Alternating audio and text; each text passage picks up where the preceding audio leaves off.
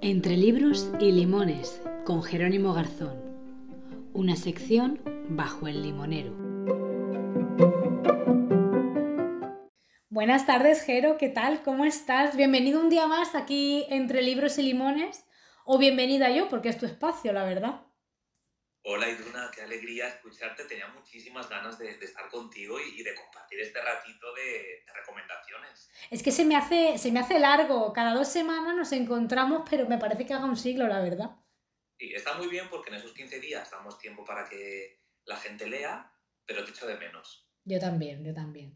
Últimamente sí que mm, he recibido algunos comentarios de gente que va leyéndose nuestros libros, creo que va gustando.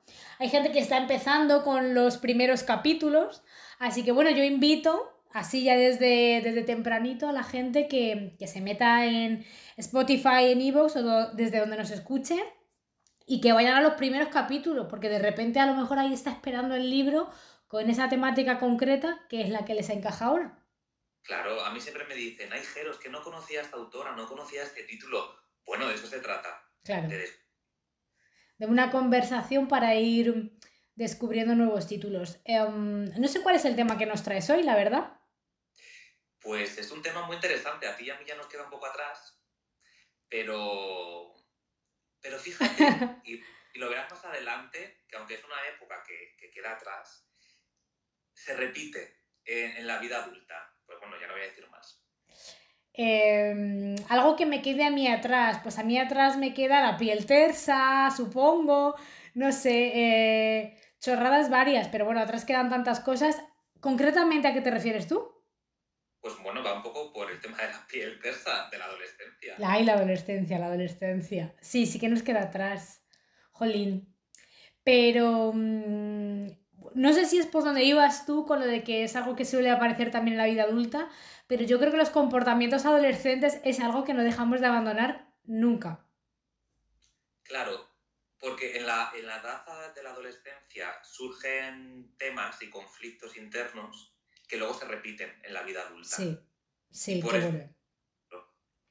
Pues sí, sí, sí, sí, tienes toda la razón. Y, bueno, este, este libro, este título que nos habla sobre la adolescencia, ¿cuál es?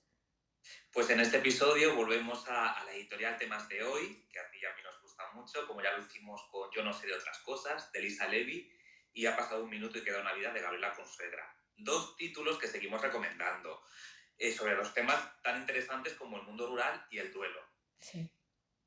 En esta ocasión se trata de una mujer también, de una escritora joven, y es curioso porque ya en el año 2018, antes de escribir su primera novela, que vamos a hablar hoy, ganó un Goya Idu al mejor cortometraje de animación por Woody and Woody. Ay, no lo he visto, no lo he visto, pero mira qué, qué bien hilado, ¿no? Porque ahora que dejamos los Goya justo atrás, hace, hace nada, eh, oye, qué bien, eh, Buddy and Buddy, pues ahora quiero verlo, la verdad, me apetece. Y como repitieron mucho ayer en, el, en, en la gala de los Goya, los cortos también son cine. Así que vamos a invitar también a la gente a que que revise muchas cosas. ¿Y, quién es eh, la escritora de este, de, este, bueno, de este corto, de este libro? Se trata de una joven mallorquina que se llama Laura Ghost y la novela de la que vamos a hablar hoy es La prima mayor. La prima mayor. Qué bueno. De repente pensar, primo de Zumosol. Yo es que hago hilo, hilo conceptos de una manera muy extraña. Ahí está. El primo de Zumosol, muy, muy vinculado también con, bueno, más que con mi adolescencia, mi infancia, pero bueno. Y mm, esta prima mayor eh, que habla de la adolescencia, por lo que nos comentas. No sé, cuéntame más. ¿Te pregunto por la portada ahora o me la quieres contar luego? Sí, pregúntame. Pues, ¿qué, qué, ¿Qué es la portada? ¿Cómo nos recibe este libro? La portada es un, es un mar turquesa, o sea, es, el agua, la portada es el agua. Y hay dos chicas nadando, flotando en el agua. Eh, y es eso, es, agua. Estaba, ahora cuando estabas describiendo la portada decía, creo que si tuviera que elegir una palabra que describiera la adolescencia, flotar sería uno de los verbos, porque creo que al final la adolescencia tiene un poco de supervivencia, ¿no? De hincha pulmón y aguanta que esto pasa, ¿no? Sí, creo que flotar... Em, que no sé si tiene que ver con este libro, pero para mí sería un poco adolescencia para mí flotar. Sobre todo, eh, los hechos más importantes de la adolescencia ocurren en el verano. Sí, sí, es verdad. La adolescencia creo que es una época mm, vital que tiene esa estación.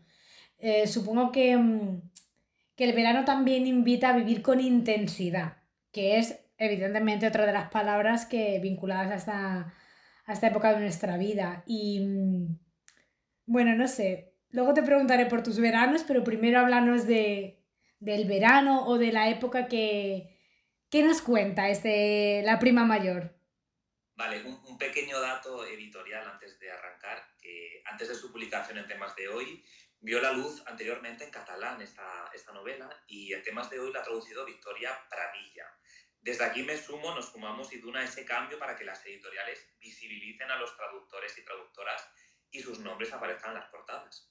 Hombre, porque es fundamental, es fundamental. Es que eh, una mala traducción te puedes estropear un libro y que te quiten las ganas de leerlo y a lo mejor mm, te pierdes una gran historia. A mí me ha pasado de estar leyendo algún libro y decir, ay, es que me está poniendo nerviosa cómo está mm, estructurado esto. Así que sí, la verdad que la labor de los em, traductores es imprescindible, así que sí, por supuesto, que aparezcan en las portadas como, como miembro fundamental de ese libro también pues ahí queda la reivindicación y ahora ya sí, arrancamos con, con, esta historia que a mí me ha gustado mucho.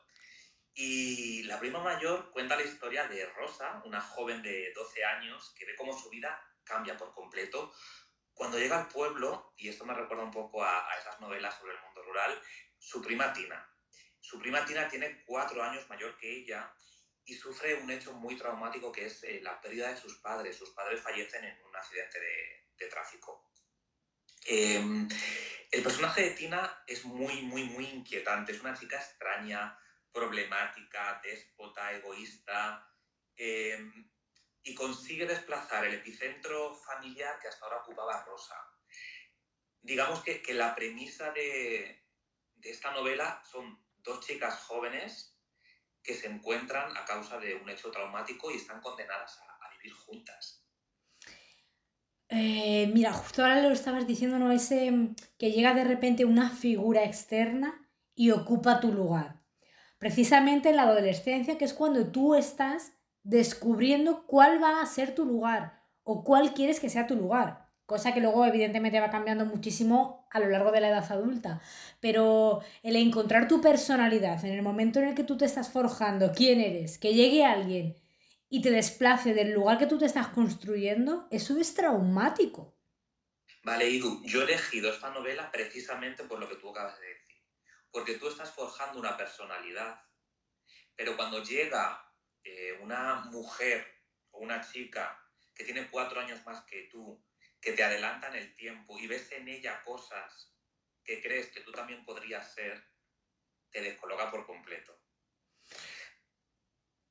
Y además estaba pensando, claro, mm, las personas nos servimos de espejo, de espejo de lo bueno y de lo malo. Tú puedes llegar a mi vida y, tendrás eh, puntos en tu personalidad, eh, en tu estética, me da igual, que yo quiero para mí, pero habrá otras cosas que tema repetir. Entonces, no sé estas dos primas em, si tienen un vínculo de no quiero parecerme a ti, quiero lo que tú tienes. O sea, no sé, ¿cuál es el vínculo? ¿Tú te has leído el libro, Iduna? No, no, no, ¿por? ¿Tienes una bola mágica en Lisboa? De momento no, de momento no. Es que es el tema, o sea, acabas de definir el tema. Me encanta. Me encanta, me encanta. Pues, eh, o sea, voy, voy un poco por lo que me va diciendo a mí la adolescencia y lo que me vas contando tú. Pues qué interesante. ¿Y, cuál es ese vínculo entonces que, tienen estas primas? Tener una amiga que sabe tanto. A ver, eh, nos situamos, Rosa y Tina. Ellas pasan mucho tiempo juntas. Una vez ella llega al pueblo, comparten habitación. Y en todo ese mundo compartido se ve la diferencia entre Tina, que es la chica mayor, que se va a convertir en mujer, que viene de la ciudad, que sabe más de la vida, mientras que Rosa es una chica que empieza poco a poco a despertar, que apenas sabe de qué va la vida y desconoce que hay más allá de su pueblo. Eh, esto da pie, y es lo más interesante de la novela, a que surge un debate en el interior de Rosa y, una lucha entre el rechazo y la atracción en su prima. Eh, Rosa se convierte en una mirada constante hacia, hacia Tina, está narrado en primera persona, que sé que eso es algo que suele preguntarme, y que hará comprender a Rosa que su prima mayor esconde secretos inconfesables. Estos secretos no los vamos a desvelar aquí, pero enriquecen muchísimo la, trama y, lo, comprenderéis cuando lo leáis. Y, todo esto no es solo interesante porque es un relato sobre la adolescencia, sino un análisis de las emociones que bullen en un momento complicado de nuestra existencia, cuando todo está por definir, que es lo que tú estabas comentando. Y ¿Qué es lo más importante de esta novela? Que hay un despertar de la vida, un momento de formación de la identidad, que es lo que has dicho tú que has dado en la Diana, de querer saber los secretos ajenos para justificar los tuyos. Uf, qué bueno, qué bueno. Porque tú eres una niña, o sea, es que eh, tu, tu, prima, la chica que acaba de llegar, tiene cuatro años más que, que tú, ha vivido lo que tú todavía no has vivido. O para creer que lo que eres o lo que quieres ser no es tan malo como lo que ves en tu prima. O sea, eh, Rosa representa ese ansia por, por, crecer, por convertirse en otra persona y por, eh, por abandonar la pubertad. Pero sobre todo por comprender que lo malo que ve en su prima puede ser lo que ella quiere ser en realidad y es bueno. Uf, que, es que has dicho un montón de cosas interesantes. Em, para empezar, yo digo, es que yo sería, es que yo sería rosa. O sea, esa lelez que yo tenía también, eh, también mi adolescencia, la adolescencia de nuestra generación no tiene nada que ver con la de las generaciones que ahora. Porque bueno, no sé qué edad tienen estas primas, no sé si se dice en algún momento del libro. Sí, Rosa tiene 12 años y Tina tiene 16. Claro, pues es que mis 12 años no tienen nada que ver con los 12 años de la gente de ahora. Pero sí que es verdad lo que tú dices, no, esa intensidad de las emociones. O sea, si ahora mismo con 35 hay veces que hay emociones que te desbordan, imagínate con 12. Virgen Santa, si no tienes ni idea ni de por dónde te vienen la, los, em, sí, las impresiones, esos relámpagos vitales, no sabes ni, por dónde te están naciendo. Y mm, creo, así sin, sin leerle por lo que tú dices, ese ritmo frenético que que, es la, adolescencia, ese ritmo rápido, ese querer acelerar los acontecimientos, querer aprender como a una velocidad que evidentemente no es a la que quiero aprender ahora. Em, el significado y la validez de lo lento no la tienes eh, cuando eres adolescente.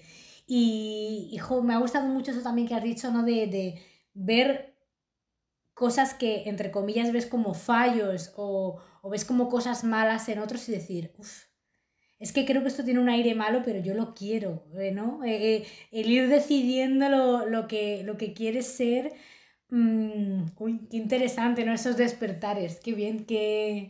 O, que... o lo que presuponías como algo malo, tú descubres que es bueno. Eso, por ejemplo, no sé si te puedo preguntar de qué hablamos, o claro, hay que, hay que leerse el libro para saberlo, ¿no? A ver, hay secretos que aquí no puedo contar. No, no te puedo decir vale, vale. Vale, ya está. Eh, que, bueno, hay, libros de los que, hay que se, puede desvelar más y hay libros de los que se podrá desvelar menos. Así que me parece, me parece interesante. Y mm, bueno, eh, comentabas que está escrito en primera persona, que sí que es una cosa que me gusta, me gusta saber. Y bueno, no sé si este libro, ¿qué pozo te deja? O sea, tú te terminas el libro y ¿qué pensaste de tu adolescencia? ¿A dónde te llevó? Pues a mí me llevó a todas las preguntas que no pude responder porque no tuve un referente que me dijera eh, esto es la realidad. ¿No? Ah. Como que tenemos una, en nuestra adolescencia es como muy pueril, hay una carencia de, referentes sobre todo y, de respuestas. Entonces es un libro que te da esperanza. Es una novela para, para adultos, pero que creo que también puede leer un chico o una chica joven. Sí, es que, eh, bueno, yo por ejemplo con esto que comentas, em, creo que los libros tienen la edad que tenga la persona que lo va a leer. Quiero decir, desde libros infantiles a libros, o sea, hay autores de libros juveniles que a mí me flipan, que me encantan, ¿sabes? Gonzalo Moure, por ejemplo, es, es un autor que escribe mucho, eh, o está catalogado como escritor de, literatura juvenil, infantil, y a mí me encanta ese hombre cómo escribe. Entonces, es como, bueno, pues yo creo que los libros lo puede leer quien quiera, y si hay alguien adolescente o alguien que tenga un familiar adolescente al que le quiera mm, regalar un libro eh, interesante, quizá este puede ser, jolín, está hablando de su momento vital al final, ¿no? Y bueno, pues como muchos libros, que dependiendo del momento en el que tú estés, yo quizá me leo La prima mayor y lo leeré con, la nostalgia, ¿no? De, de revivir mi propia adolescencia, pero si tuviera 12, 15, 16 años, lo leería desde un lugar mucho más cercano. Sí, y luego otro pozo que también te deja, respondiendo a tu pregunta, después de leerlo, es lo que te comentaba al principio, es que la formación de la identidad cuando eres joven eh, continúa en la vida adulta. O sea, cuando tú no sabes quién eres con 14 años, a veces con 35 tampoco lo sabes. Sí. O sea, cuanto antes empieces a hacerte las preguntas sobre quién eres o más que quién eres, qué quiero ser, porque lo que soy hoy lo puedo ir cambiando. Sí, eh, cuanto antes empieces a hacer esas preguntas y, vayas buscando las respuestas, te conviertes en un, en un adulto, creo, más, más sólido, por lo menos, sí, con más em, conocimiento de tu propia identidad, ¿no? El autoconocimiento. Es que yo ahora mismo ni me acuerdo quién era la, la Iduna adolescente. Mm, sé que tenía e, esa intensidad introspectiva.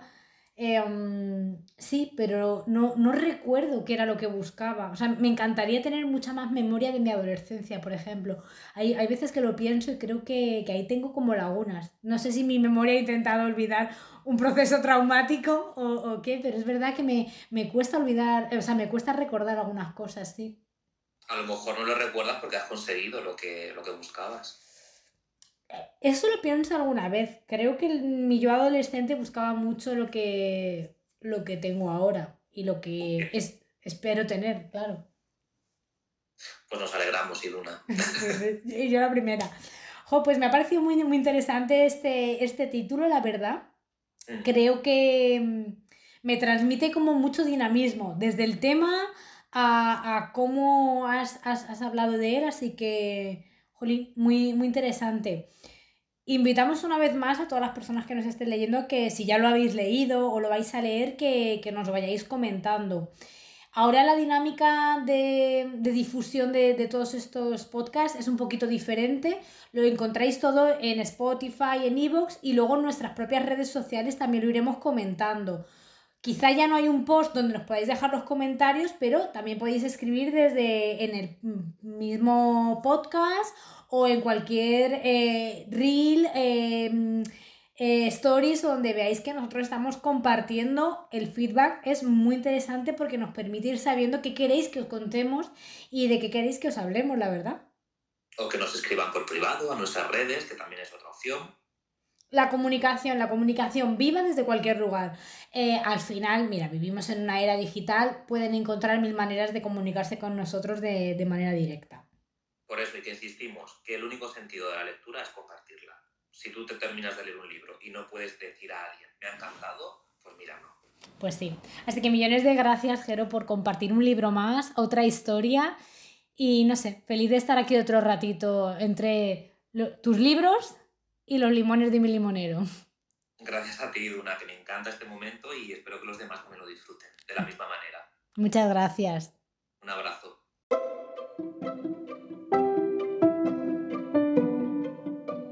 Gracias por estos minutos con nosotras.